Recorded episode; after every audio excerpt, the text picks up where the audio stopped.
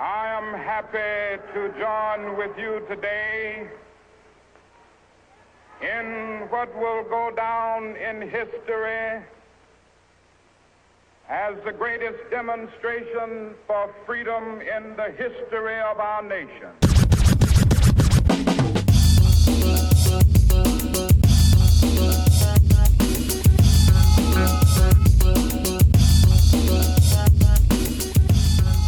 ¿Qué tal amigos? Bienvenidos sean a un nuevo episodio de Charlas en una edición especial. No, es una edición especial porque es lunes, vuelve a ser con los mismos gañanes de siempre, pero el día de hoy me parece vamos a hablar del tema más interesante que hemos hablado hasta, hasta el día de hoy, en este podcast, pero antes de presentarles el tema del día de hoy, bueno, que ya lo habrán leído en la, descripción, en el título, pero antes de entrar de lleno con él, saludo a mi compadre, amigo, hermano Marcos Eduardo, hasta Monterrey todavía, a la distancia, como se graba este podcast y como se graban el 95% de los contenidos en el mundo, bueno, un 80% me parece todavía.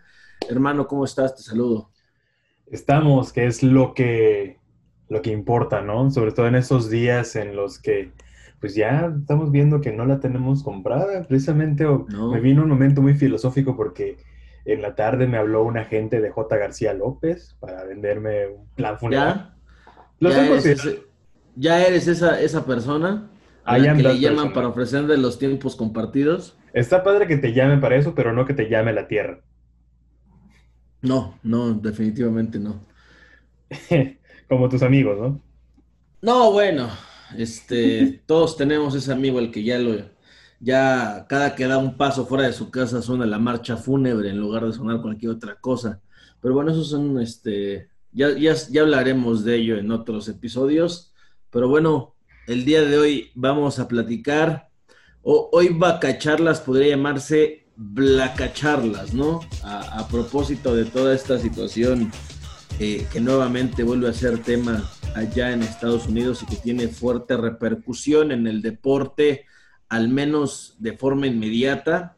Ya, ya habrán sabido ustedes que pues prácticamente el deporte en Estados Unidos paró por una noche eh, como medida de protesta ante un nuevo caso de brutalidad policíaca en contra de una persona afroamericana, una persona negra, eh, el caso de Jacob Blake eh, por parte de un agente de policía.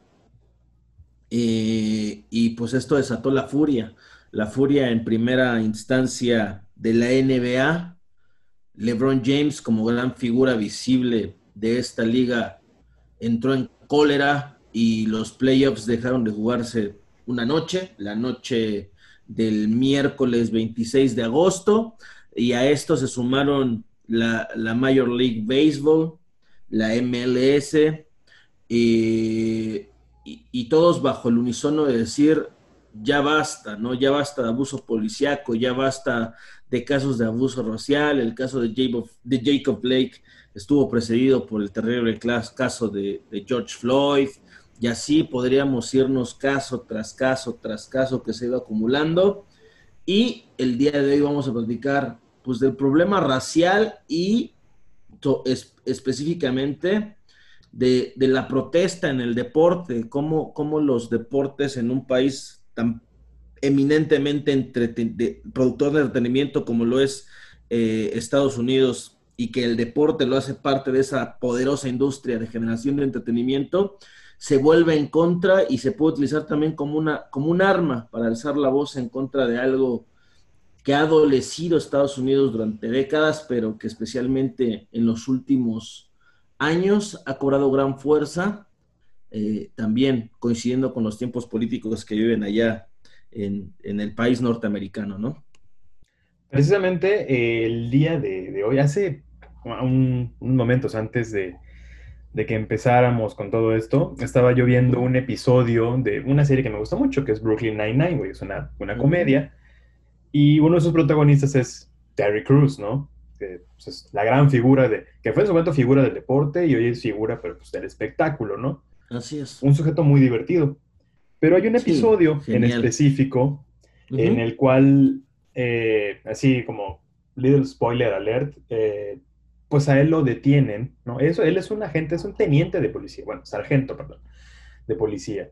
Y estaban afuera de su barrio recogiendo un juguete que se le cayó, la mantita de juguete que se le cayó a una de sus hijas, eh, y lo detienen, ¿no?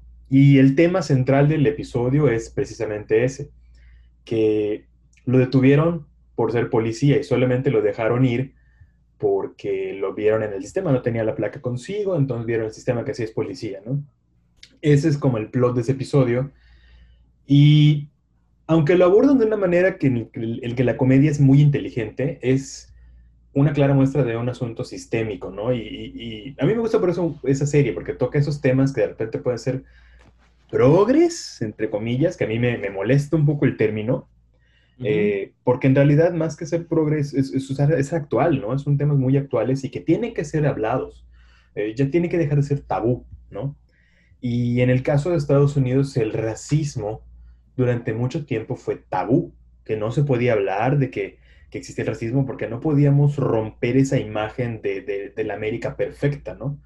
Esa América del, del reganismo de los, de los 80, que se volvió como eh, súper conservadora, pero muy del American Way of Life y de, de- ser un lugar onírico para el que llegaron muchos inmigrantes a hacerlo, como la tierra de las oportunidades.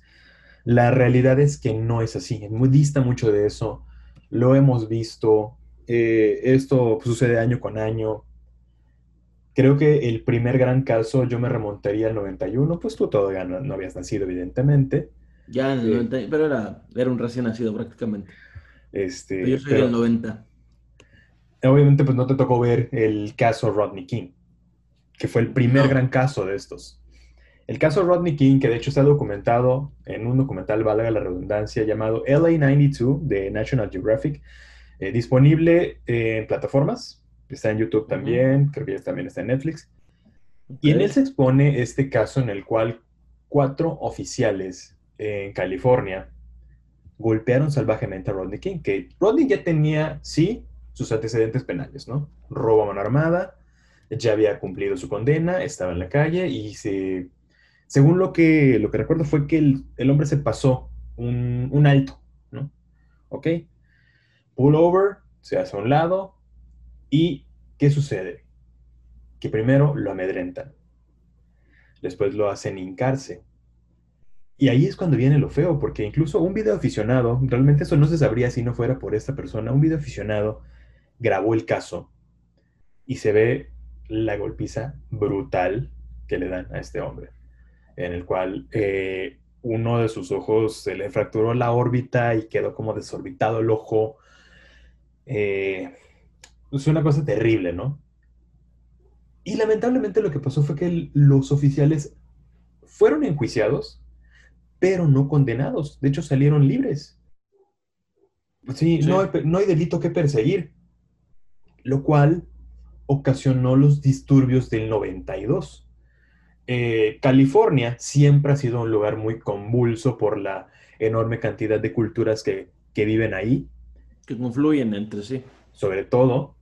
Y cuando llega este momento en el 92, pues todas las culturas se unieron en una sola voz para protestar porque era cierto, ¿no? Y los principales eh, que eh, tuvieron allá cierta culpa fueron pues, los asiáticos, porque también hubo el caso de una mujer asiática que mató a una niña, también está en este documental, mató a una niña eh, que supuestamente le estaba robando un jugo, cuando en realidad no, ¿no? Y tampoco eh, tuvo consecuencias, hubo juicio, pero no hubo ninguna condena, ¿no? La brutalidad policíaca, ¿no? Y la brutalidad en contra de la comunidad eh, afroamericana ha existido desde, prácticamente desde que existe Estados Unidos. Va muy de la mano con su historia. Precisamente. No se puede hablar de la historia estadounidense sin mencionar el racismo, porque fueron prácticamente los esclavos los que construyeron todo, ¿no? No hubieran existido las grandes plantaciones de algodón y los millonarios que se hicieron en ese entonces por el algodón en el sur, un Alabama, un Luisiana, un Georgia, las plantaciones de, duraznos, eh, Texas, eh, bueno, cuando ya fue después de ser colonizado, independencia y se unió a Estados Unidos, eh, realmente toda esa parte la formaron los, esclavos, fue hecha mediante la esclavitud. Y es una herida que no ha sanado con ellos.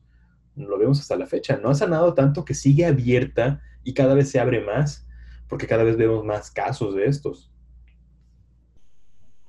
Eh, sí, y, el día, en días posteriores al caso de Jacob Black, Blake, perdón, vimos eh, imágenes parecidas a los disturbios de Los Ángeles del 92.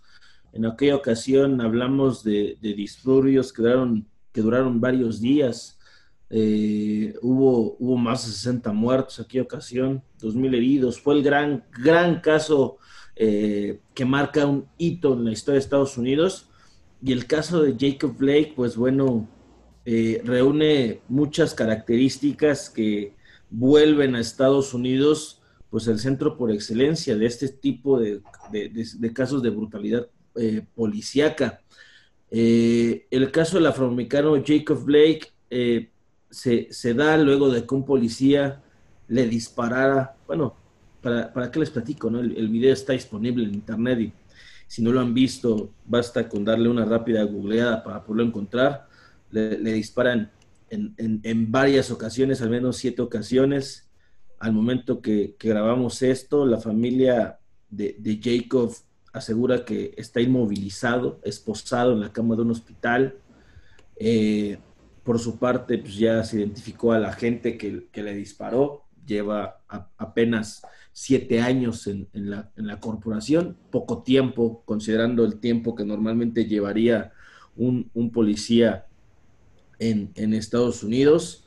Y coincide todo esto de forma paralela con la nominación presidencial de Donald Trump, quien ya es oficialmente candidato para reelegirse la presidencia de Estados Unidos y quien en su discurso ya como candidato nuevamente republicano asegura que Estados Unidos es una antorcha que ilumina al mundo. No sé si es de verdad tan estúpido o está muy consciente que la referencia que hizo o sea, cuando hablas de una antorcha blanca que ilumina en medio de la oscuridad, perdón, pero lo único en lo que yo puedo pensar es en el Ku Klux güey. Me viene a la mente hace tres años más o menos, tres, cuatro años. Sí, cuatro, cuatro, porque fue precisamente cuando fue, fueron los primeros rallies eh, de la primera elección de Trump, en la cual hubo unos manifestantes pro-Trump que llevaban antorchas tiki, no sé si las recuerdas. Sí, sí, sí, claro. Y, sí, totalmente. Y, esas imágenes se han replicado en cantidad de mítines, rallies, como se llaman en Estados Unidos, republicanos por todo el país. Entonces, no, no es, no es, no, es, eh, o sea, no es ajena la referencia, ¿no? Se puede entender como un símbolo de libertad, o una intención de enaltecer la figura de Estados Unidos en medio de un contexto convulso a nivel internacional, pero creo que la referencia para esas personas es más evidente todavía.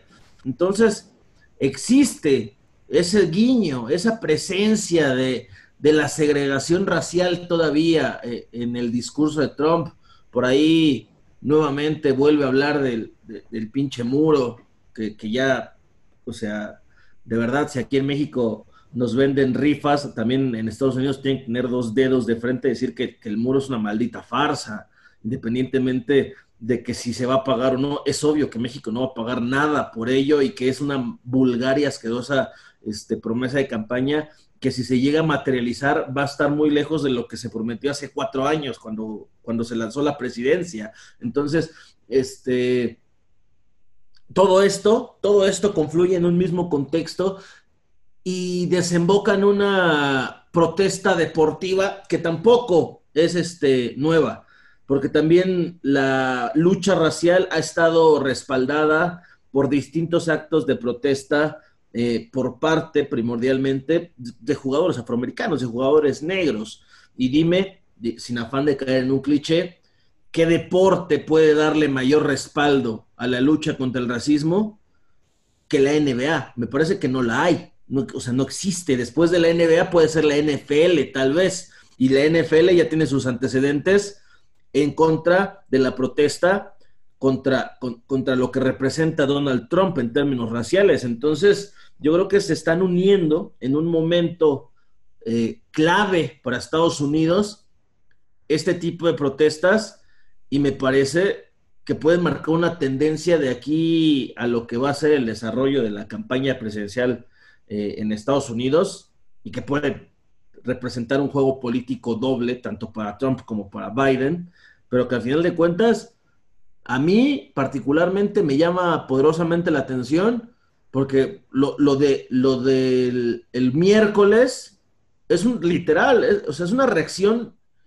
impulsiva, es una reacción de hartazgo, es una reacción de, güey, ya, fue un manotazo en el escritorio por parte de los deportes en, en Estados Unidos que ya han vuelto, a pesar de que todavía siguen luchando contra la pandemia. Entonces, yo creo que nos pone un ejemplo y muestra de que el disturbio racial poco a poco va alcanzando mayores niveles de manifestación que sí siguen siendo respaldados en la calle por el disturbio, social, eh, como la mejor muestra del hartazgo que existe, pero precedido también por figuras que, cuya voz eh, enaltecen, amplifican una lucha que ha venido desarrollándose a lo largo de varias décadas.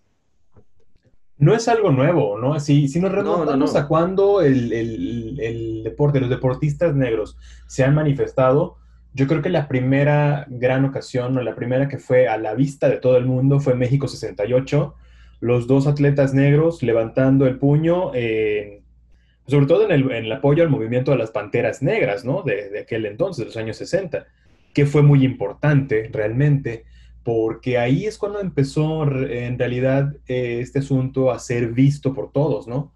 Eh, no teníamos en ese entonces, evidentemente, el conocimiento que hoy, ni la, ni la información, apenas empezaba a abrirse el, mundo a sí mismo, eh, empezaban las transmisiones y las noticias vía satélite, y lo que, poco que nos llegaba o con retraso es lo que veíamos y no sabíamos realmente de los casos de muchos de, la brutalidad policíaca o de los casos de racismo. Eh, ya luego nos empezamos a enterar aquí de, Selma, de, Martin Luther King y su posterior asesinato. Eh, claro, los 60 obviamente fueron muy convulsos. Llegan las Panteras Negras y evidentemente también dicen esto ya tiene que acabarse, esto ya no, no puede seguir. Y esos dos atletas en México 68 pues levantan el puño, eran medallistas en el podio y fue un acto que en ese momento sacudió al mundo porque nadie se esperaba, ¿no? Normalmente los deportistas siempre se mantenían como al margen de los asuntos sociales. Entonces, esta vez eh, lo hicieron, se manifestaron y la gente pudo darse cuenta de que había algo mal con ese lugar tan perfecto que nos describía el cine o la televisión, que era lo que estábamos viendo con Estados Unidos. Después de eso, van pasando los años y tal vez en los 70 y 80 no se dio, tal vez haya sido miedo, eso como platicábamos, esa e, época conservadora que tuvo Estados Unidos en los 80, que se volvió como muy, muy de la familia y que no, no hablar de ciertos temas. Y eso evidentemente llegó también al mundo del deporte y pues no se hablaban de ciertos temas, pero que estaban ahí. Pero llegó un momento en el cual esto ya no podía ser sostenible a mediados de la década pasada. Empezamos, empezando con el caso de Trayvon Martin, un niño de 12 años. Fue un niño de 12 años que fue asesinado por la policía. Y desde ese momento, los deportistas empezaron a alzar la voz. Empezaron a decir, oye, esto tiene que cambiar, porque ese niño como tal pudo haber sido mi vecino porque yo crecí en una comunidad como la que él estaba, en los famosos projects, ¿no? O, los suburbios. Y llega el punto culminante, o el primer punto culminante en esto, con Colin Kaepernick. Que precisamente un día como ayer, cuando se hizo la protesta del NBA, cuatro años antes, él había empezado su protesta de no levantarse durante el himno, hace cuatro años, un 26 de agosto. 26 de agosto del 2016 fue cuando él dijo, no voy a levantarme durante el himno, me voy a mantener eh, de, rodillas, lo cual evidentemente también fue tomado como punto de, para, la campaña de, Trump, porque ahí fue el donde él exacerbó el nacionalismo gringo, que ya sabemos que lo tienen a flor de piel, y empezó a utilizarlo como, arma electoral. Y decir, ¿cómo vamos a permitir que estos millonarios, esta gente, se atreva a faltarle el respeto a la patria, ¿no? Refiriéndose a Colin Kaepernick, pues que sí, el hombre es un millonario, pero porque se lo ha ganado. Entonces, lo utilizó, se ganó al votante pobre blanco de, del Rust Belt, que es como de Detroit hasta Alabama, pues, más o menos el, trabaja, el, trabajador promedio de Pensilvania, de Detroit, de, Dallas, esa, es, esa silent majority, como se le conoce, ¿no? La mayoría silenciosa eh, a la cual todavía se sigue amarrando Donald Trump para aspirar a la reelección en, noviembre, eh, ya está a la vuelta de la esquina y, ya pues, por eso también cobra gran relevancia el movimiento de de nueva cuenta precedido por la brutalidad policíaca. Ahora, mucha gente puede cuestionar eh, el hecho de que los deportistas alcen la voz y, digan por una noche, basta, ya estamos hartos, como quien dice hasta la madre, eh, que sea la NBA, que también sea el béisbol de las grandes ligas, que también sea la MLS, que si bien es un deporte de menor penetración, tiene todas las características que reúne una liga eh, propia de Estados Unidos, gran organización, espectáculo, eh, estadios espectaculares, figuras eh, preponderantes y que tienen cierto arrastre en, varias regiones del país, de un, país tan enorme aparte como los Estados Unidos. Los, los, primeros en comenzar con esto fueron, fueron los, los Bucks de Milwaukee y después los Lakers, eh, a través de la, de la figura de LeBron James, quien me parece es quien ha adoptado mejor su papel como embajador de una causa, así como mencionabas a Colin Kaepernick, quien al día de hoy pues, pues está borrado de la NFL, retirado, ¿no? A, a, su corta edad ya retirado de la NFL porque puso por encima, pues en lo que él cree, en lugar de pertenecer a una industria donde él sabe que existe este doble rasero, ¿no? Por un lado, quienes apoyarán su causa, pero por el otro están los que, pues al final de cuentas, van a terminar donando a la campaña de Donald Trump. Entonces, eh, estas figuras son las que pueden volver una causa también más allá del, contexto interno, ¿no? Eh, puede ser que alguien que sigue la NBA eh, en México, por ejemplo, pues, se entera, lee, a chinga, ¿por qué dejaron de jugar los playoffs hoy? ¿No? Si hoy, hoy debía haber sido el juego 5, ¿no? De la serie. Y, se enteró, no, es que fíjate que hubo un caso de brutalidad policíaca contra un hombre llamado Jacob Blake, al cual le dispararon en varias ocasiones, eh, fue sometido con abuso policíaco, fuerza desmedida, etcétera, etcétera, etcétera, en algo parecido a lo que fue el caso de George Floyd, que también fue sonadísimo en todo el mundo. Entonces ya esa persona se enteró, esa es la labor que, corre a cargo de esas personas y del deporte como tal. Le da voz y amplifica de tal forma que puede hasta cruzar la frontera.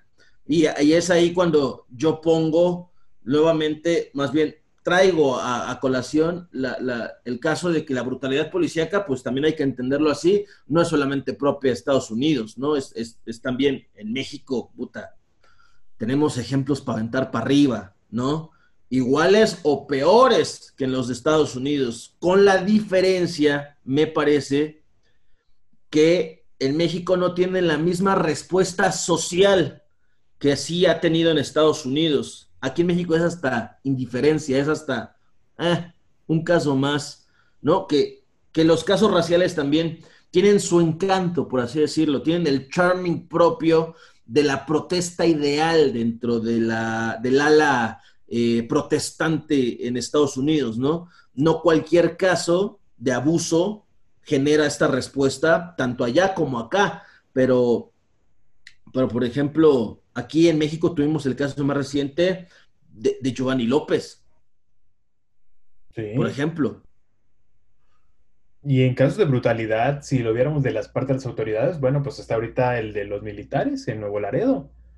Así es. Como quieres verlo, Así es un es. caso de brutalidad. Y puede considerarse brutalidad policíaca si tomamos en cuenta que eh, la milicia está tomando en este momento como ciertas acciones de seguridad. Por eso se hablaba de que el ejército tendría que estar como que no haciendo esas labores, ¿no? Porque no están preparados y ahorita pues ya lo vimos. Incluso se está hablando de que fue una persona inocente, un chavito de 19 años, este, de apellido Garza, que en la mañana escuché la entrevista al padre y es como, güey, tenía 19, era un chico que fue a llevar a su novia y luego desapareció y bueno, bueno, en fin, es cierto, en México no hacemos una protesta por eso. Y, y- y- y aparte de eso, los deportistas en México son muy indiferentes. Eh, Ah. ni, lo- ni digamos, ¿no? De casos de repente de futbolistas que han estado en el, en el ojo del huracán por ser covidiotas, ¿no? Eh, un saludo Mm. para Alan Mozo y a Pablo Cepelini, que no nos están escuchando, evidentemente, pero Tengo el número de Pablo Cepelini. todo por ser de Cruz Azul, ¿verdad? Lo, lo tengo en WhatsApp, el güey. Es- es- está en el entrenamiento y el güey está en línea. ¿Qué te digo? Imagínate. Esto, es 100% real, ¿eh? O sea, sí, sí tengo su número de, de, de- de- de WhatsApp y, y sí, neta, cuando en la Noria hay entrenamientos, el güey está conectado en línea. O sea, eso te dice mucho del nivel de compromiso. Sobre pero todo. bueno, ya ahorita hablaremos de los covidiotas, que también ahí lo, lo hemos encontrado la forma de ligarlo. Y, y, por ejemplo, ahí está el caso de, de estos dos futbolistas que se están dando cuenta, ¿no? De cómo está la situación y ahí andan haciendo fiestas, ¿no? En general, el deportista en México, eh, sobre todo el futbolista, que es el mejor pagado de la gama de deportes que existen en México, Y es el deporte más, más, influyente en el país, Ajá, más popular. Pero también son las personas que menos se involucran porque, primero que nada, la federación no les da permiso de expresarse. Sabemos que si algún futbolista llega a decir algo, se atiene a las consecuencias, bueno, más bien puede pasarle cualquier otra cosa como que le suspendan la carrera por unos meses, que lo releguen a la banca y ellos pues tienen que comer y llevarle el pan a su familia. Eh, o sea, ahí sabemos también que, que el deporte en México, en especial el fútbol, está súper ligado a la política. Sí. Un caso, por ejemplo, en Pachuca.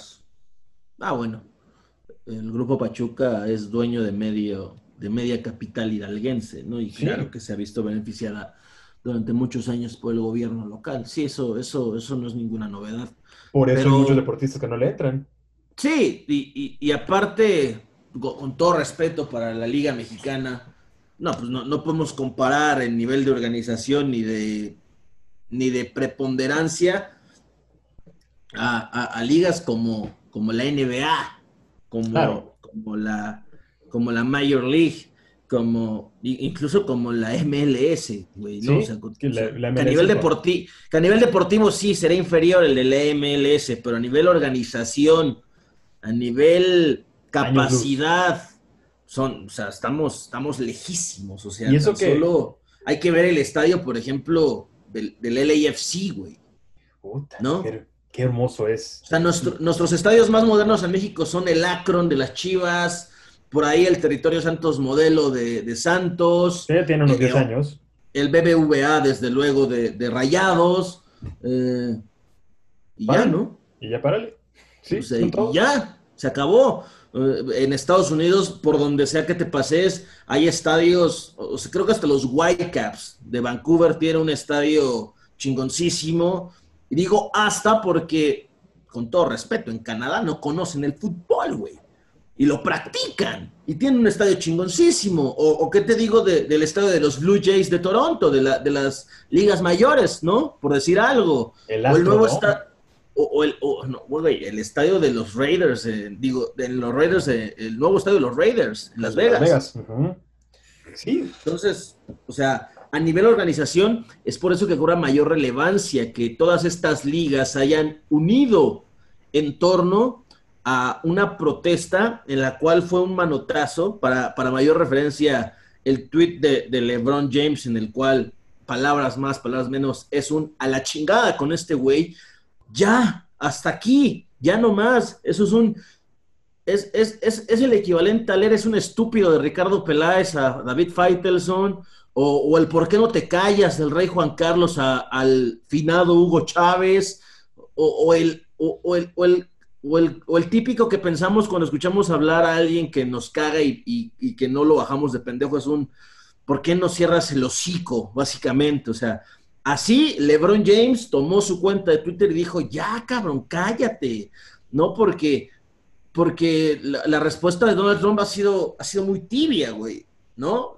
Propia de un, de un, presidente republicano, la verdad sea dicha, porque si hubiera sido, no sé, güey, no, bueno, si hubiera sido algo relacionado con China, con migrantes, puta, Trump se hubiera aventado su verborrea de tuitazos tres pinches días seguidos y nadie lo para, güey. Pero aquí, un policía blanco, eh, agarra balazos a un negro frente a su familia, no hay pedo, no pasa nada, güey. No, y como dijo en algún momento, él dijo en algún momento, eh, creo que hace, fue hace dos años, ¿no? Estaba como en el midterm y dijo en algún momento esa gran frase de que es que hubo violencia por ambos lados. Es que, vato, pues, ¿qué esperas, güey? Esperas que la gente se manifiesta de manera pacífica cuando los están matando a balazos, los están matando a golpes, los están matando con tasers, güey. Esperas que la gente se manifieste solo con palabras, con cantos. No va a pasar. Ya hay un hartazgo. Es un hartazgo real. Y ahí eh, lo que tienen en Estados Unidos es que se manifiestan un poquito más que, que con nosotros, ¿no? Creo que la, el único lugar en México donde hay manifestaciones es siempre la Ciudad de México, que siempre está como que a la vanguardia, en, incluso en pensamiento. En el resto del país, pues no se hace y por eso nos siguen viendo como si fuéramos una sociedad que más o menos agacha la cabeza, ¿no? Aunque haya casos de violencia. Pero, pues ellos ahí sí tienen muy claro que, que tienen el poder como pueblo. Y saben también que tienen el poder de cambiar la historia el propio destino que se les está forjando, y saben que es muy factible, que este señor se reelija. ¿Por qué? Porque tiene ganado al, a gran parte del electorado blanco, el redneck que trabaja en el campo, que no gana bien, pero sabe que vive con la esperanza de que el presidente le va a hacer vivir mejor, que lamentablemente son mayoría. Y Todavía lo que se busca con esas protestas es como levantar, además de levantar la voz, es como levantar las conciencias y decir, güey, nuestro propio presidente, nuestro líder, no nos está apoyando. Está incluso, este, él incluso está como aceptando que la violencia siga, aunque diga que tiene socios eh, negros, aunque se junte con Kanye West. Eso no dice nada. Al final son... Juntarse, con Kanye West no es para presumirlo nunca, güey. Trump lo hizo en su momento. O sea, ni Kim Kardashian presume que es esposa de, Kanye West, porque no sabes cuándo el güey va a andar en un bajón eh, y va a tuitear chingadera y media el güey a las 3 de la mañana, en contra de ti, de tu familia, además, ¿no? Peor del caso. Entonces ya no se puede presumir tampoco que eres amigo de Kanye West. Mira, eh, en Estados Unidos la, la brutalidad policíaca a veces se puede perder la, el contexto de cuán grave es, porque los números, a veces los casos visibles son como este, ¿no? El caso de Jacob Blake, antes el caso de George Floyd, eh, el caso de Rodney King que mencionas como un gran precedente. Ya mencionabas un rato que en México también tenemos casos de brutalidad por acá, y lo menciono por qué. Porque yo entiendo que son contextos que no son equiparables, que son muy distintos entre sí y que al final de cuentas coinciden con el eso, con el abuso de autoridad por parte de quienes se supone están para proteger y servir. Pero yo soy partidario de creer que una cosa no está peleada por otra. No porque hoy estemos hablando de la brutalidad racial de Estados Unidos quiere decir que somos ajenos de lo que pasa en México todos los días no es una competencia de ver quién está más jodido, más puteado en una u otra cosa, porque ahí, si a esas vamos, pues puta, es como si puedes a, competir a, a, un, a un diabético contra un, este, que te gusta, güey, contra un hipertenso, ¿no? ¿Quién está menos jodido? Pues cuéntame tu historia de vida y vemos quién está menos puteado, cabrón, ¿no? Entonces, no se trata de eso, al final de cuentas, porque Tal vez habrá quien lo escuche y lo piense, pero no, no va por ahí. Pero, pero hay gente que cree o que considera que la brutalidad policíaca en Estados Unidos es un caso de salud pública. O sea, a ese nivel ha llegado. Y, hay, y hay cifras, pues que sí, que sí lo pueden avalar. Porque, por ejemplo, en Estados Unidos, cada año, ¿eh? cada año mueren más de mil personas por la por, acción policíaca de por medio, ya sea de forma justificada o no, mil personas al año. Me parece que es una cifra altísima, güey. O sea, no es normal un país donde mil personas mueren porque la policía intervino, ya sea de forma justificada o no. O sea, ya si, si ameritaba que la policía interviniera, eso ya es un caso particular que se tiene que analizar, pero en esas ocasiones, mil personas perdieron la vida nada más porque hubo intervención policíaca, güey. No mames. Es, un caso, es un número, eh, es un número considerable. Pero también hay que decir la verdad, los policías también son en gran medida víctimas de violencia por parte de aquellas personas a las que se enfrentan, ¿no? También no pecaríamos al decir que todos los casos de brutalidad policíaca están precedidos porque hay intención de antemano por parte de la autoridad, cuando no es así. También es parte de una reacción propia ante una agresión previa. Ponías el ejemplo de los militares en Tamaulipas. En, allí ellos fueron atacados, ellos recibieron la agresión y la repelieron. Ya lo que pasó después es todo el problema que se desencadenó y que ha escalado hasta derechos humanos. Otro número, en 2018, hace un par de años, más de, 80, de 85 mil personas fueron heridas durante intervenciones de fuerza pública, o sea, de algún policía, en algún eh, cateo, algún disturbio, alguna riña, lo que sea, 85 mil personas resultaron heridas.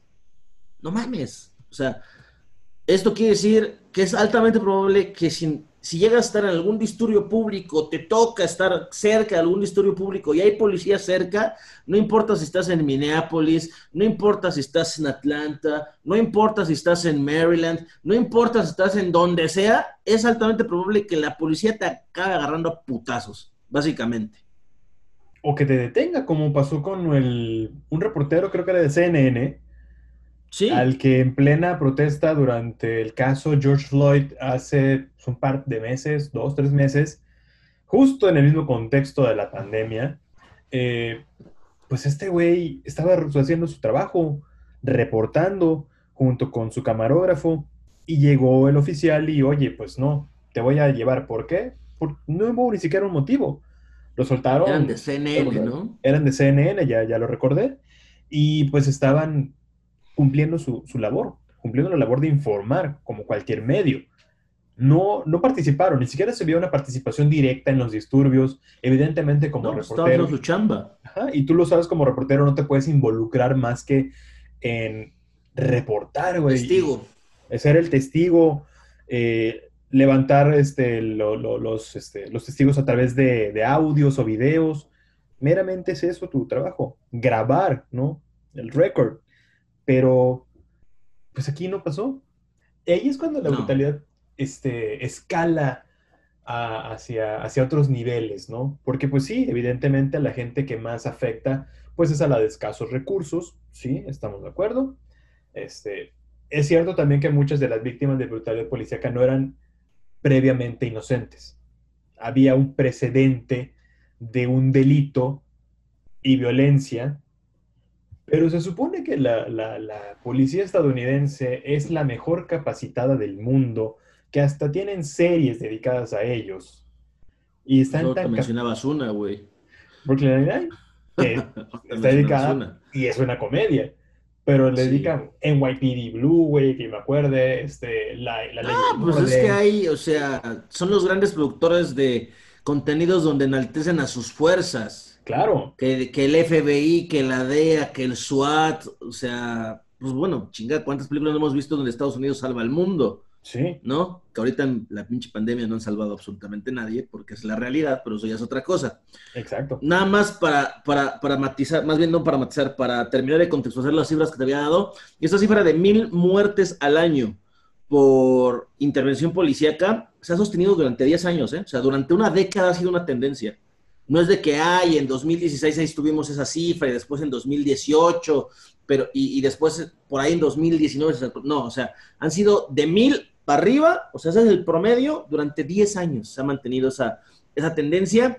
Y también, también, también para, para tomar en cuenta qué tan importante, más bien qué tan preponderante es la, la, la, el abuso de la fuerza policíaca en Estados Unidos, es que hay un estudio que determinó que la, o sea, güey, la sexta causa de muerte entre varones de 25 y 29 años, de entre 25 y 29 años, es la confrontación violenta con la policía. Sexta causa de muerte. No mames. Sexta causa de muerte. Agarrarse a madrazos con la policía es sexta causa de muerte en Estados Unidos.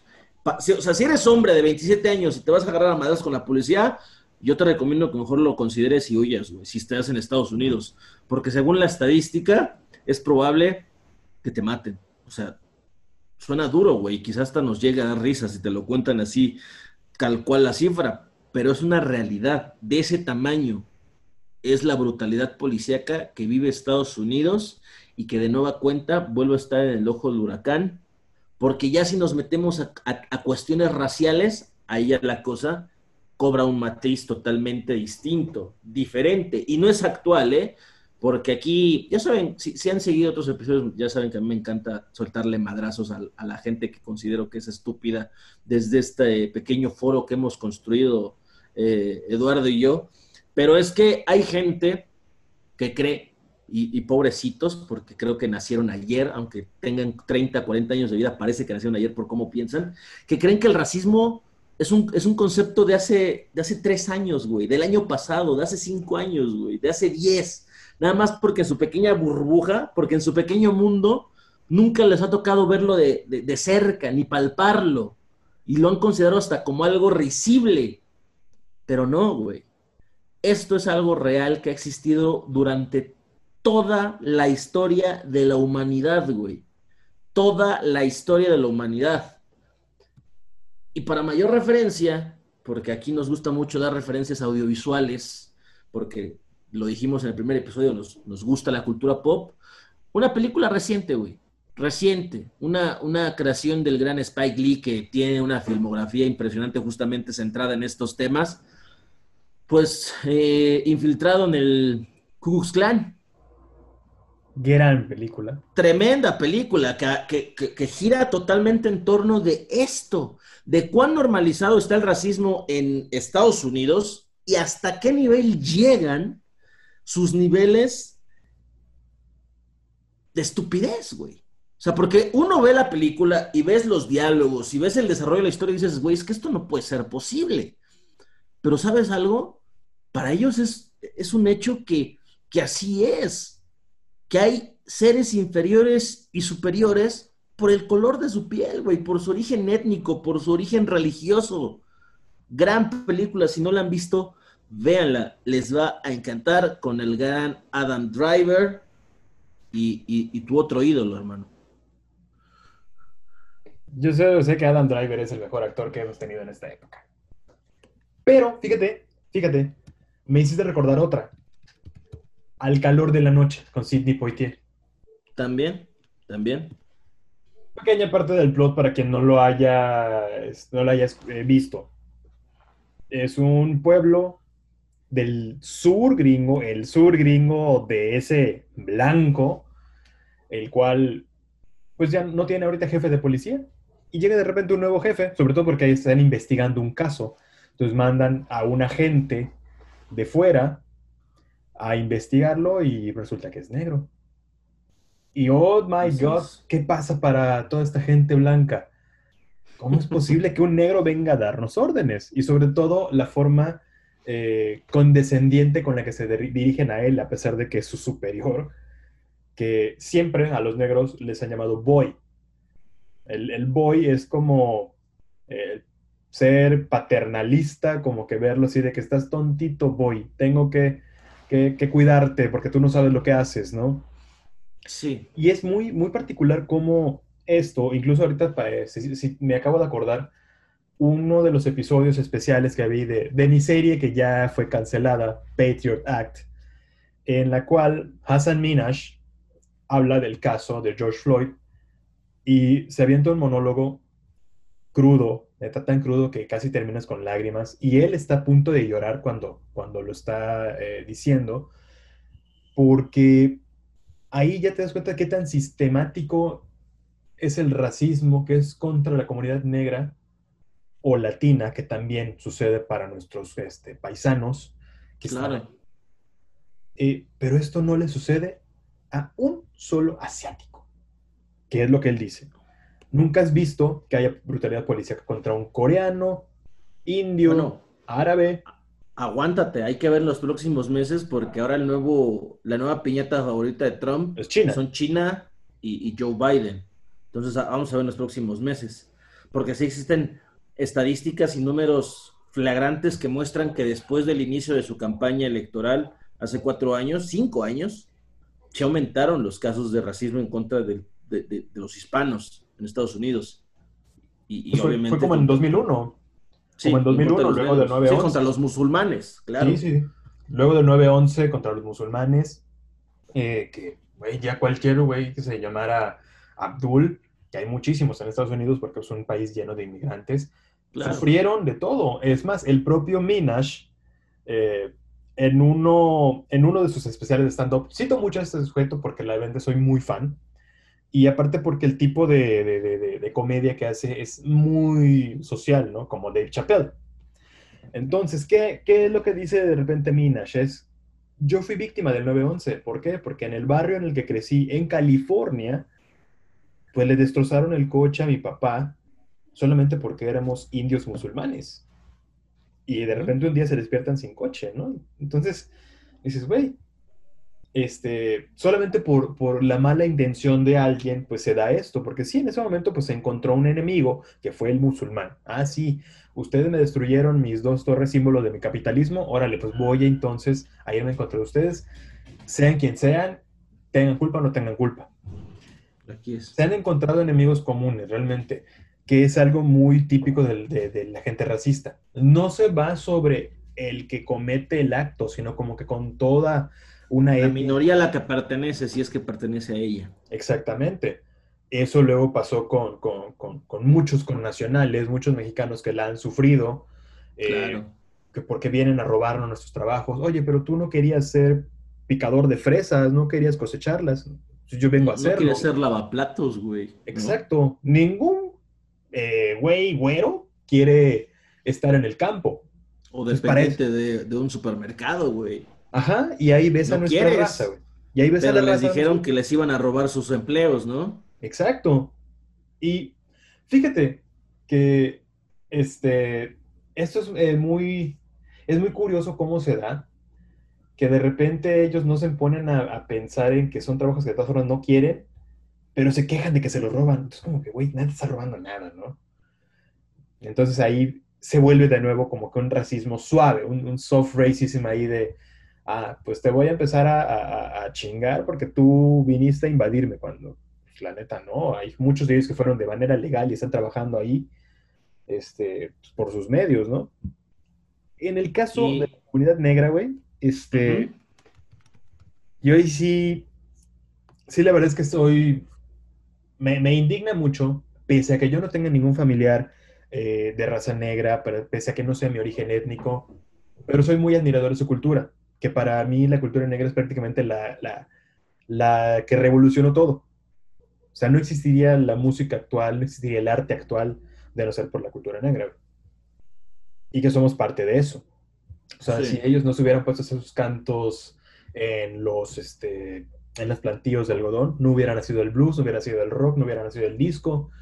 Música que a mí me gusta, este, y que reconozco que los mejores artistas de cada una de ellas pues, son negros, güey. Entonces, para mí es como doloroso ver que, que- ellos, o, que la música que, me gusta viene de un origen muy, muy trágico.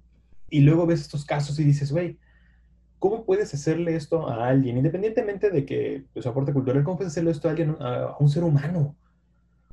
Esa sangre fría. Y eso para mí es como, Pero bueno, no, es, no somos ajenos a eso. Hemos visto eh, también ejecuciones extrajudiciales en México a sangre fría. Güey. Entonces, triste.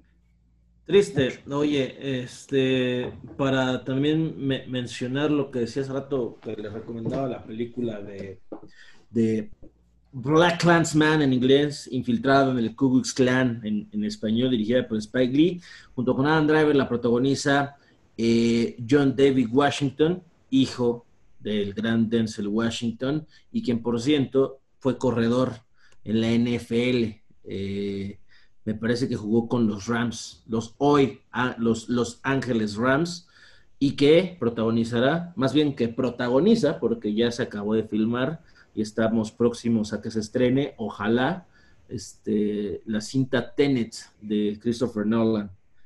Que, el 11 de septiembre.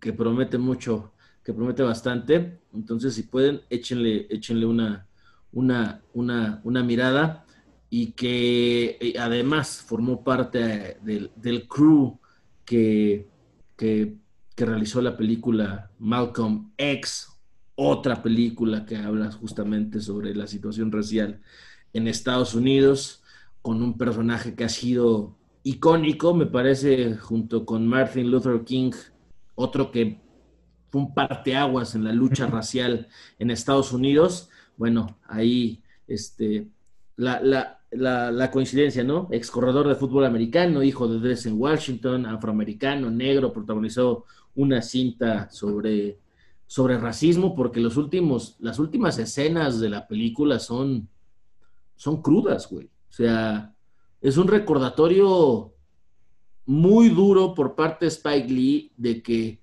esta historia de ficción que te acabo de contar, más allá de estar basada en hechos reales, está fundamentada en una actualidad que es muy real y que se ha visto asusada en gran forma por quien hoy ostenta el poder en Estados Unidos. Eh, a mí me, llamó mucho la atención cómo, cómo se unieron las ligas y los deportes para tratar de, manifestarse de esta forma. No se, no se extendió más allá la protesta, me parece por razones evidentes Estamos en un contexto donde la economía pende, de un hilo, literal, y pues parar más días sería catastrófico para las ligas que apenas están volviendo y están siendo un, un, escaparate de entretenimiento y para toda la industria que gira alrededor de ella, ¿no? Televisión, staffs, etcétera, todas las, todas las personas que trabajan en los respectivos equipos, clubes, eh, etcétera, etcétera. Pero pero lo hable, lo hable por parte de la NBA, de la MLB y de la MLS. Eh, me parece que la NHL no está ahorita. Eh, no sale en temporada, no sale en temporada de todas formas, sus jugadores negros son muy mínimos. Pero son muy mínimos. Son, son, mayoritariamente blancos los jugadores de hockey sobre hielo. Y europeos o canadienses, varios de ellos. Sí, cierto, cierto. Y este, y por ahí se habló, ¿no? De que quizá la NFL se podría sumar más adelante que, ya está próximo igual a arrancar, me parece. Eh, ya, ya, está cerca, ¿no? De iniciar la NFL. La, pretemporada no se jugó por obvias razones, pero creo que la liga normal sí va a arrancar. Sí, arrancará evidentemente sin público, eh, pero será en este mes de septiembre, como es todos los años. Eh, que la verdad, pues a mí sí, sí ya quiero, quiero, que regrese la NFL porque me gusta mucho, ¿no? Fíjate que, que yo siento que si las ligas no lo hubieran hecho, hubiera sido hipócrita por una sencilla razón. Todas las ligas deportivas se alimentan de jugadores de color, güey. Y son estrellas. Ya lo hemos hablado en más de una ocasión tú y yo, güey. Yo considero que la raza negra es superior a nivel físico para practicar deporte, güey. Y si revisamos disciplina por disciplina mundial, la gran mayoría son hombres negros. Digo, te digo, la NBA, el básquetbol es el gran exponente porque hasta incluso entre la comunidad negra es un chiste, güey, ¿no? Los blancos no saben saltar. Y no, mamones, no salgan con la mamarrachada del racismo invertido, porque eso no existe, payasos asquerosos. Váyanse a buscar protagonismo otra parte o a que sus papás los abracen. No existe el racismo invertido. Gracias. Porque más de uno lo pensará es que a nosotros también nos discriminan, güey. No, no, No. No, no existe eso. No, no existe el racismo invertido. Dejen de pensar esa estupidez. El racismo invertido no existe. Pero, este, por ejemplo, pues en el básquetbol, en la actualidad, tenemos a LeBron, tenemos a Anthony Davis, tenemos, o sea, tenemos un chingo de figuras. A- Carmelo. Anthony, exactamente. Stephen Curry no entra como, pero no es blanco. Eh, Kawhi Leonard, entonces, o sea, hay un chingo, güey, un chingo. De, de, de, de, pues del atletismo, ¿qué te digo? De Usain Bolt, covidiota, por cierto, Sí. covidiota. Este, ¿qué te digo de Michael Jordan, güey? Ahorita en la Fórmula 1, Lewis Hamilton, güey. A Un punto- británico de raza negra. a punto de igualar a Michael Schumacher y próximamente pues lo va a superar, ¿no? O sea, porque no se ve a alguien que le haga sombra, sí. No, no se ve a alguien que le haga sombra a Hamilton, ¿no? Eh, por ahí Verstappen puede acercarse, ¿no? Tal vez, tal vez. Por ahí Pero, Verstappen. pero pues, Mad Max todavía le, le falta bastante recorrido. Eh, otro, por ejemplo, históricamente, en el caso del béisbol, eh, todos reconocen, ah, sí, Babe Ruth, el más grande de todos los tiempos. No, él no lo fue. El más grande jonronero de todos los tiempos es Hank Aaron, que le sacó alrededor de unos 40 home runs más de ventaja en su carrera. Y Hank Aaron es negro. Mira, nada más. Para estos otros casos puede ser eh, Ken Griffey Jr., que en los 90 fue de los grandes bateadores. Bueno, Sammy Sosa, antes de su caso de dopaje, pero pues es de, de raza negra, Sammy Sosa. Eh, la gran comunidad latina negra que está en el béisbol, que son grandes, enormes peloteros. En NFL, si nos vemos, por ejemplo, a los tiempos más, más recientes, Juju Smith-Schuster creo que es de esos que tienen esa proyección. Sí. Eh, un, un Marshawn Lynch, Marshall Lynch creo que es el más representativo de los Seahawks, ¿no? Sí, sí, sí. Este, bueno, en su momento Michael Vick, antes de su pequeño debraye que tuvo ahí con los perros de pelea, eh, la Daniel Tomlinson, se viene a la mente que fue un muy buen jugador, nunca ganó un Super Bowl. Bueno, Russell Wilson, Bueno, incluso el propio inadaptado de Antonio Brown. sí, que O sea, era, el, güey está, está mal de acá de la cabecita y es un poquito inestable emocionalmente, pero de que tiene un talentazo, lo tiene. Le'Veon Bell. Le'Veon Bell, del- de- de- de- de- ah, ya no hablemos de cosas que me ponen tristes, güey. Pero sí, estamos de acuerdo que, que- que, bueno, viéndolo ahora en el fútbol y en el fútbol mundial, en el 95, George Weah, liberiano, fue el, El mejor presidente. El presidente George Weah. Weah. El presidente George Weah, por favor. El único balón de oro africano y mejor africano en toda la maldita historia del fútbol. ¿Lo Sí, pondrías por George encima Weah. de Samuel Eto'o? Sí, sí, pues es el único que ha sido balón de oro, güey. O sea, Eso es bueno, eso sí. es el único que ha sido balón de oro, entonces de ahí nadie lo quita, güey. En el fútbol, el mejor jugador de la historia, Pelé, obviamente raza negra, güey. La selección francesa no sería lo que es sin los jugadores de raza negra, güey. Pues hoy es mayoritariamente negra la, la selección francesa. Ajá. Hoy es mayoritariamente negra. O sea, un Umtiti, un Dembélé, Kylian Mbappé, eh, Paul son- Pogba. Paul Pogba. O sea, creo que la selección francesa es el mejor ejemplo de cómo sí se puede trabajar en conjunto siendo distintas razas y aprovechando lo mejor de cada una. La técnica de, de, de un Antoine Griezmann, Y España para allá va, ¿eh? España también, Ansu, ahorita Ansu Fati, Adama, Adama. Sí, exactamente. Adama es una bestia ese hombre, ¿eh? Mamado Intenta detenerlo. Intenta Ma- o sea, detenerlo, güey. Es, na- nació mamado ese hombre. Sí. Ese hombre nació mamado. Eh, en, el, en el caso de la selección inglesa también, Trent Alexander-Arnold eh, está entre todos estos. Jadon Sancho. Jadon Sancho, este, eh, en Alemania, bueno, ni que hablar, güey, ¿no? Aubameyang.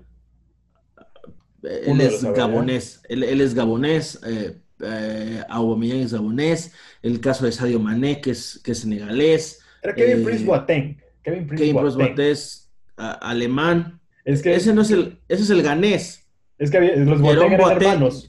Sí, Jerome Boateng es el alemán.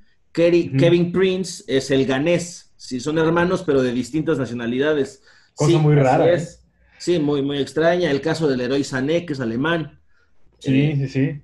entonces, este, existen, eh, eh, la, mezcla racial nos hace mejores. ¿Portugal? Nos hace mejores.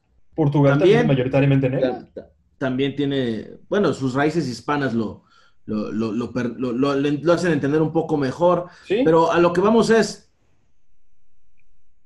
el deporte está muy de la mano con, con la cuestión racial porque al final de cuentas en el deporte cabemos todos, incluso hasta los, y digo cabemos no porque seamos eh, deportistas, sino porque a nivel aficionado, eh, todos, al final de cuentas, cuando eres aficionado de un equipo, no eres aficionado de, pues puedes ser seguidor de un personaje, de una figura, de un hombre, ¿no? Que te, que te hizo enamorarte de un club, pero cuando eres seguidor de un equipo de fútbol, te das cuenta que la pluralidad es lo que conforma a esa entidad a la cual admiras, respetas y sientes afinidad.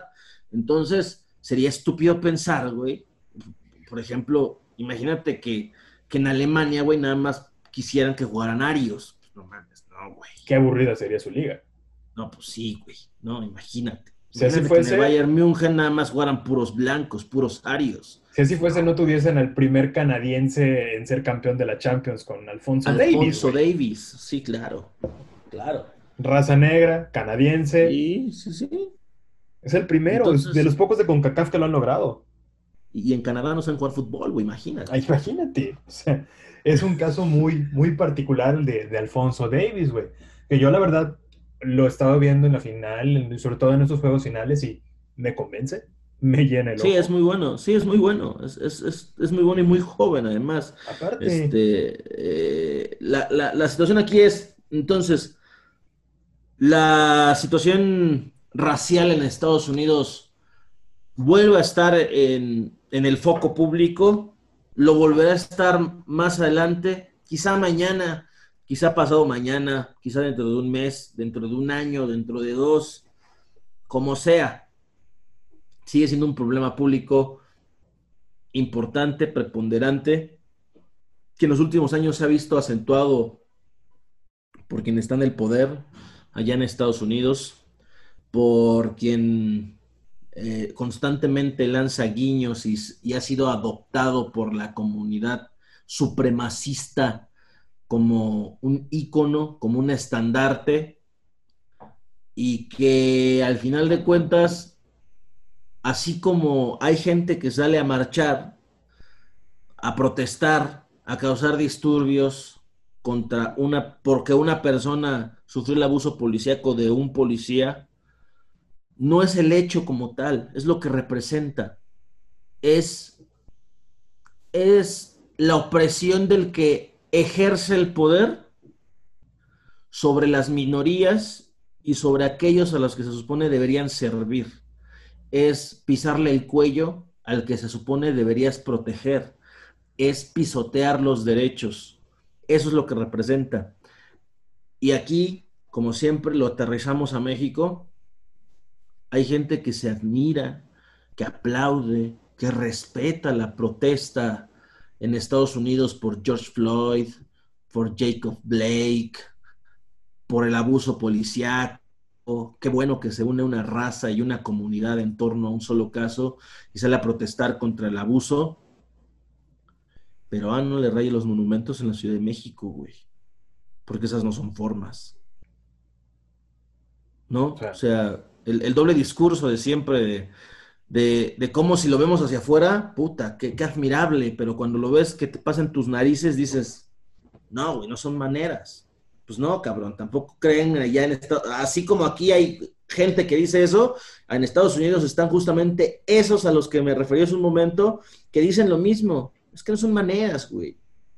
Es que vayan a trabajar, este, ocúpense en algo, destrozando edificios no van a, evitar que pasen estas cosas. Pues no, güey, pero esa no es la esencia de la protesta. La esencia de la protesta es, si por la buena no entendieron, tienen que entender por la mala. Esa es la esencia de la protesta, punto, se acabó. Se trata de enviar un mensaje, se trata de, de poner el dedo en el renglón y señalar precisamente qué es lo que está mal, que muchas veces suele ignorarse, muchas veces suele pasarse de, por alto. Eh, Mira, casos de racismo en México, creo que los principales serían sobre todo contra eh, las comunidades que, o la gente que del sur se va a otras ciudades. Por ejemplo, indígenas chamulas, eh, zapotecas que viven en la Ciudad de México y que por algún motivo estaban en Perisur. Y al guardia se le hizo fácil correrlas. O, los casos que hemos visto, por ejemplo, eh, en Chiapas, ¿no? Que de repente había una persona de un evidente nivel humilde, piel morena, llega el gerente de alguna tienda y los corre a manguerazos, que en algún momento eso desata unos desagradables memes, evidentemente, porque hay gente desagradable que se ríe de esto. Y te das cuenta de qué tan internalizado tenemos el racismo en México, que, eso incluso, eh, hay uno de, uno de mis libros favoritos, que es del Fisgón, que se llama Solo me río cuando me duele, es un ensayo sobre el humor en México y en algún momento toca el tema del racismo, qué tan, qué tan violento es el humor en México que el racismo lo ve como algo normal, incluso eh, con ese chiste típico que dicen de repente, o decían más bien las mamás, eh, eso viene incluso desde la batalla de Puebla, cásate con un güero para mejorar la raza, ¿no? Había una copla de esos entonces en el cual una, un padre le pedía a su hija, eh, hija, dame por yerno un francés, ¿no? Puebla, después de la, guerra de reforma y todo eso. Eso lo vemos como algo normal aquí porque, ay, pues es divertido, es picardía mexicana. Pero ojo, estás justificando una actitud racista, güey. Estás diciendo de repente, eh, si dices superar la raza o mejorar la raza, estás diciendo que tu raza no es lo suficientemente buena. Estás denigrándola. Estás diciendo, mi vecino que tiene un origen eh, mixteco, no, pues este güey no es superior, entonces el blanco que viene aquí a, colonizar, pues sí lo es, ¿no? Este, ese también ese sentimiento incluso de colonización que tiene mucha gente, de, de, repente decir que lo de afuera es mejor y lo mexicano está bien chafa, está, güey, también es una forma de racismo, es un racismo suave, ¿no? De cómo puedes denigrar todo lo que tienes aquí dentro del país, que es un país muy rico en el que vivimos, güey. Creo que es el país perfecto para alguien como yo, para alguien como tú. Sabemos qué tanto amor le tenemos a esta patria, güey. Sí. Y que de repente alguien diga, no, güey, es que, ay, es que es nacional. ¿Y qué, qué problema hay con eso, no? El racismo en México se mueve en muchos niveles. Se mueven todos los niveles posibles. Y yo siento que se hizo muy evidente eh, desde el 2018, desde julio del 2018, cuando ganó alguien que no pertenece a esas élites blanquitas. Se hizo muy evidente desde que ganó Andrés Manuel. ¿Por qué? Porque ves a un hombre que no, no estudió en Harvard, en Yale, no es un tecnócrata como, como los que nos han gobernado anteriormente, güey, como suele decirse. Eh, entonces, pues, es un sujeto moreno, no precisamente luciendo ropa de diseñador, y que pues habla las cosas como él las piensa, sean buenas o malas personas como él las piensa, y no como esta gente quiere. Entonces desde ahí se ha dado mucho este racismo de decir, es que este eh, sureño, con todo, perdón por las palabras, pero es que este mandril que vas a ver, es que este simio que vas a ver, como, güey, una persona preparada, un experto en política, lo veas por donde lo veas. Pero como no pertenece al círculo en el que tú te desenvuelves, por eso lo denigras, ¿no? Y, eso pasó con, eso se, digo, se ha hecho evidente desde hace un par de años en México. Eh, tú y yo conocemos gente así. Y que dices incluso, este, dices, güey, ¿cómo puedes expresarte así de alguien que, que es tu paisano, como quieras verlo. O sea, aunque tú seas nacido en el Estado de México y él en Tabasco, güey, nos une algo. Nos une el que nacimos en el suelo. Y tú te expresas de él así nada más porque no es el color de piel que te gusta ver. Eh, hmm. me acuerdo también incluso del caso de Aeroméxico, ¿no te acuerdas de él? ¿Cuál? El que denunció Tamara de Anda, Plaqueta. Ah. Eh, que pedían a la gente con look, polanco, look lo más eh, que se vean europeos. Es- Eso, eso ya da para, para el debate de los estándares que ha establecido la publicidad, el marketing, no solo en México, sino en todo el mundo. Ese creo que va a ser un especial porque tenemos mucho que decir en contra de la publicidad. Sí, sí, o sea, eso, eso yo creo que también obedece a, a ello, ¿no? A, a- a los estándares que se han, que se han establecido. Sí, sí, sí. Y, y vamos, de repente en México también exacerbamos el nacionalismo y nos pusimos un poquito racistas en, el- en ese entonces con José Vasconcelos, que tiene un, eh, como un trasfondo nazi, que el sujeto era fanático de- del nazismo. De ahí salió la famosa eh, raza de bronce, la raza cósmica, eh, que de todas formas, pues no estaba bien, ¿no?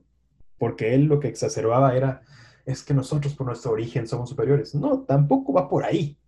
No somos superiores a nadie. Somos superiores en algo en específico. La raza negra tal vez es superior en deportes, güey, y eso no te lo voy a discutir, porque ya lo dijimos. El deporte que veas, hay un negro que lo hace mejor que tú, Siempre. Y lo hace Un espectacular. asiático. o un asiático, pero tal vez nosotros tengamos como que una superioridad en algo, pero eso no significa que seamos mejores que los demás, ¿no? No. Ni la raza negra es mejor que nosotros, ni nosotros somos mejores que ellos, ni los blancos son mejores que nadie, ¿no?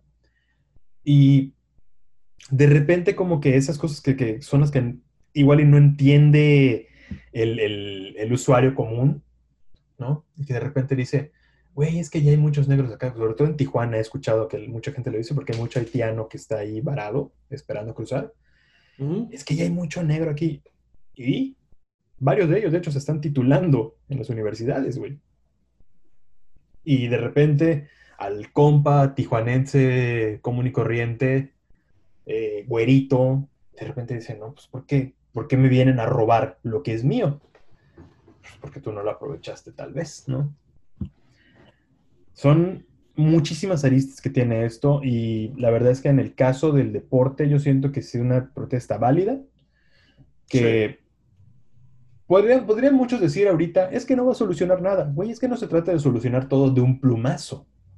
No se soluciona todo con un solo partido que no se juegue. Se siente un precedente, se envía un mensaje y se les dice a esas élites de poder que justifican el racismo, es como, güey, ya basta, estamos por llegar al límite. Antes de que esto termine de la peor forma, busquemos la manera de solucionarlo. Mi solución inmediata es, no trabajo, hago una huelga, es una huelga de un día y te hago perder dinero. Además, Entonces, para mí, en lo personal, qué bueno que hicieron esa, protesta. No me molestó en lo absoluto un día de no ver un partido de la NBA, porque de todas formas tenemos meses sin verlos, güey. No pasa nada. además. Para mí no, no hubo problema en no verlo. Que tal vez tu compita se haya eh, enojado por eso, es como, güey, espérate. El güey ni sabía que Ni ya sabía. había NBA, güey. Se enteró. Pero tal vez haya personas que sí se enteraron y de repente se enojaron y no supieron por qué. Y es como dijiste hace un momento, ya supieron el motivo, Sí, se Ya enteraron, al menos. ya aprendieron menos que saben. hubo un caso, exactamente, al menos aprendieron que hubo un caso mucho más grande que cualquier deporte, Además. que es la vida de un ser humano. Que hoy es un ser humano que se está debatiendo entre la vida y la muerte porque le metieron siete balazos en la espalda, brother. Siete balazos en la espalda. Y aún así está vivo el brother. Postrado en una cama. Y tal vez nunca vuelva a caminar. Pero ahí, Y, ahí la lleva. y- y- y tratan de matizarlo diciendo que encontraron un cuchillo en, en el, en, el, en el piso de su auto. Un que- cuchillo contra siete balazos, güey. En serio. Es lo que te decía hace un momento. ¿Por qué se supone que ellos Se son supone que están capacitados, ¿no? Ajá. Se supone que son la mejor preparada del mundo y No debería representar un reto para ellos, güey. Sí, es un güey con un cuchillo. Ah, tengo movimientos para evitar que me ataque, lo desarmo. Es, eso, eso es lo que encierra la, la- la frase I can breathe de George Floyd cuando era sometido por el policía. Es el señor, no es necesario que aplique tanta fuerza, ya me sometió. Ajá. Ya, ganó, ya, ya me ganó, ya no es necesario que, que aplique tanta fuerza, ya no voy a oponer resistencia, ya me ganó, por favor. no me voy a mover, ya estoy esposado, no puedo respirar. Sí, y esa frase se vuelve, esposado. ta- se vuelve tan icónica por lo mismo, porque representa la derrota de una minoría que siempre ha estado oprimida o que se ha intentado oprimir y que cuando se tiene la oportunidad se le aplasta sin ningún tipo de concesión y sin ningún tipo de, de, de, de- de miramiento, ¿no? Y, y hace rato que mencionabas esto de la gente que, que desprecia lo nacional, pues digo, respetable, ¿no? Respetable la gente que piense así, que crea que ha sido criada así y que yo nada más puedo decir que, porque sí conozco gente así, pues qué feo, ¿no? Debe ser vivir en un país en el que no quieres estar y no poderte ir. Qué, qué triste, ¿no? Vivir renegando de donde vives, de, de donde estás, no poderte marchar, porque si tanto te molestara, ya habrías hecho realmente para algo para cambiarlo, para irte, y no lo haces. Entonces, para mí no dejan de ser simples, simples conformistas con un discurso patético, ridículo, y que los pin- y que los pin- y que los pinta de cuerpo entero. O sea, si tanto te molesta, papi, haz algo para cambiarlo. Y si te molesta y te jode y algo, pues entonces retírate, ¿no? Nadie está a fuerza donde no le gusta estar. Nadie. O sea, quien crea que existe un país perfecto, que no hay problemas y que no tiene sus situaciones, bueno, le falta, le falta conocer infinidad de mundo. No, no, no de- no pasan de ser turistas de dos o tres semanas que tomaron un crucero en algún país del mundo y ya por eso sienten que son ciudadanos de, de- de- de- de los, de los continentes. Entonces, eh, pobre gente, es lo único que puedo decir. O sea, conozco gente así y pobrecitos. Eh, allá ellos y su, y, y su pequeño complejo, porque al final de cuentas ellos dirán que no, pero reúne todas las características de un complejo. Totalmente, totalmente es un complejo. Así como ser racista, de hecho, es un complejo que incluso es- aprendido, porque nadie nace siendo racista. Se aprende, No, es una, es una actitud. ajá, lo, lo aprenden de, de padres o de la calle. Y bueno, Ujú. creo que si recomendáramos algo para la gente que, que vea y entienda mucho de este, problema, creo que Historia Americana X sería de los principales. La idea sí es, es como que es como el documento audiovisual de escuela por excelencia. Sí. Sí, Historia Americana X con él. Secundaria. Pues, prácticamente todo el mundo la vio así como en la, en la escuela o algún maestro se las dejó para entender justamente esto, ¿no? Sí. Eh, el racismo como tal, el racismo de Estados Unidos, el movimiento skinhead, eh, y de paso para ver a un enorme Edward Norton, ¿no? Grandioso. Y Edward Furlong también rifado. Ah, por supuesto. Bueno, que Edward Furlong no necesitábamos. Antes de Historia Americana X ya sabíamos que era un gran actor. Lástima que hoy está donde está, pobrecito. Sí. Pero en fin, con todo eso dicho, ¿alguna conclusión? Pues no, no, la verdad es que no hay mucho que agregar. Mm, Este problema no se soluciona con una vaca charla, mm, lamentablemente. ¿Qué más quisiéramos? Va a seguir presente porque el racismo es una, es una cuestión de educación. Es una cuestión de, de educación y que lamentablemente a lo largo de la historia la humanidad no ha sabido, no ha sabido superarla, ni ha sabido encontrarle la cura si es que existe la cura contra algo tan desagradable, condenable e ignorante como lo es el racismo. Pero pues es la historia de la humanidad como tal, ¿no? La historia, la historia del ser humano a veces parece un constante bucle donde la condena es ser, ser idiota, ser, ser estúpido. Y el que lo diga uno no quiere decir que uno no lo sea. Claro que lo, que lo hemos sido alguna vez y lo seremos. Eso es lo que nos hace humanos, lamentablemente eh, y que ese nivel de razonamiento que tenemos por encima de otras especies, pues que no nos coloca en ninguna, en ninguna otra ventaja por encima de aquellos que consideramos a veces eh, inferiores. Y, de, ahí, de ahí surge todo, ¿no? Eh, finalizando el episodio con un pequeño discurso especista, pero, pero bueno, no nos vamos a poner más profundos. El caso es que no mamen, no sean racistas, y si lo son, pues qué mal pedo allá ustedes, y pues particularmente no se me acerquen y sepan que los desprecio profundamente. De mi parte, yo coincido precisamente con este tema. Eh, no está padre el que de repente sientes que por tu color de piel tú eres más que yo, nada te hace más que yo. Tal vez en alguna agilidad o alguna actividad física sí seas mejor que yo, no lo sé, pero moralmente no lo eres. Moralmente nadie superior a nadie. Eh, que eso es algo que se da mucho en México, ¿no? Saber que hay la famosa gente bien, que yo no sé, es un término demasiado ambiguo para mí, ¿qué es gente bien, no? Hmm. Entonces, esa, esa imagen que de repente la televisión mexicana nos ha creado de lo que es la gente bien, que para mí es, te digo, un concepto... Que para muchos es una aspiración real, ¿eh? Sí, ya sé.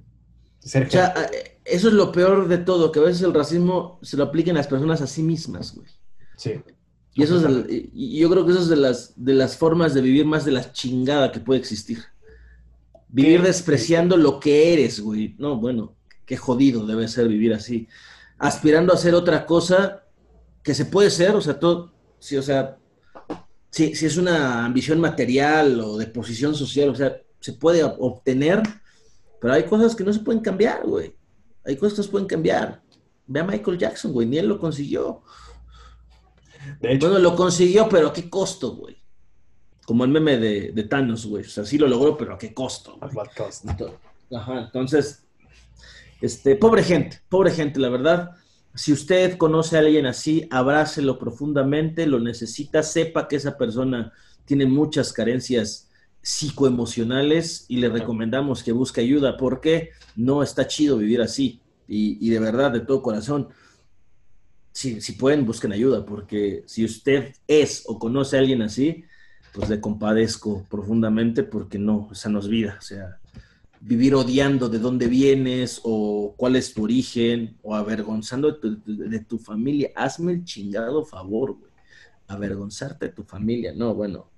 Por ahí hace unos meses, no sé si supiste, se hizo famoso un hilo en Twitter de una chica que era super influencer en, en, Instagram, que tenía fotos en todo el mundo y, y, su origen pues era todo lo contrario, o sea, humilde, eh, me parece que de Oaxaca, su familia pues de bajos recursos, nada de qué avergonzarse, pero para ella sí lo era y fingía una doble vida en Instagram con viajes en todo el mundo, Londres, París, mañana Macao, pasado mañana estamos en Punta Cana, el fin nos lo vamos a pasar en Ibiza, entonces, o sea, algo así, pero la realidad era es que no, se robaba las fotos, las editaba y muchas veces iba a, los, algunos lugares y se tomaba la foto y ya, o sea, nada más tomaba la foto y se iba, o se colaba y la publicaba y ya, güey.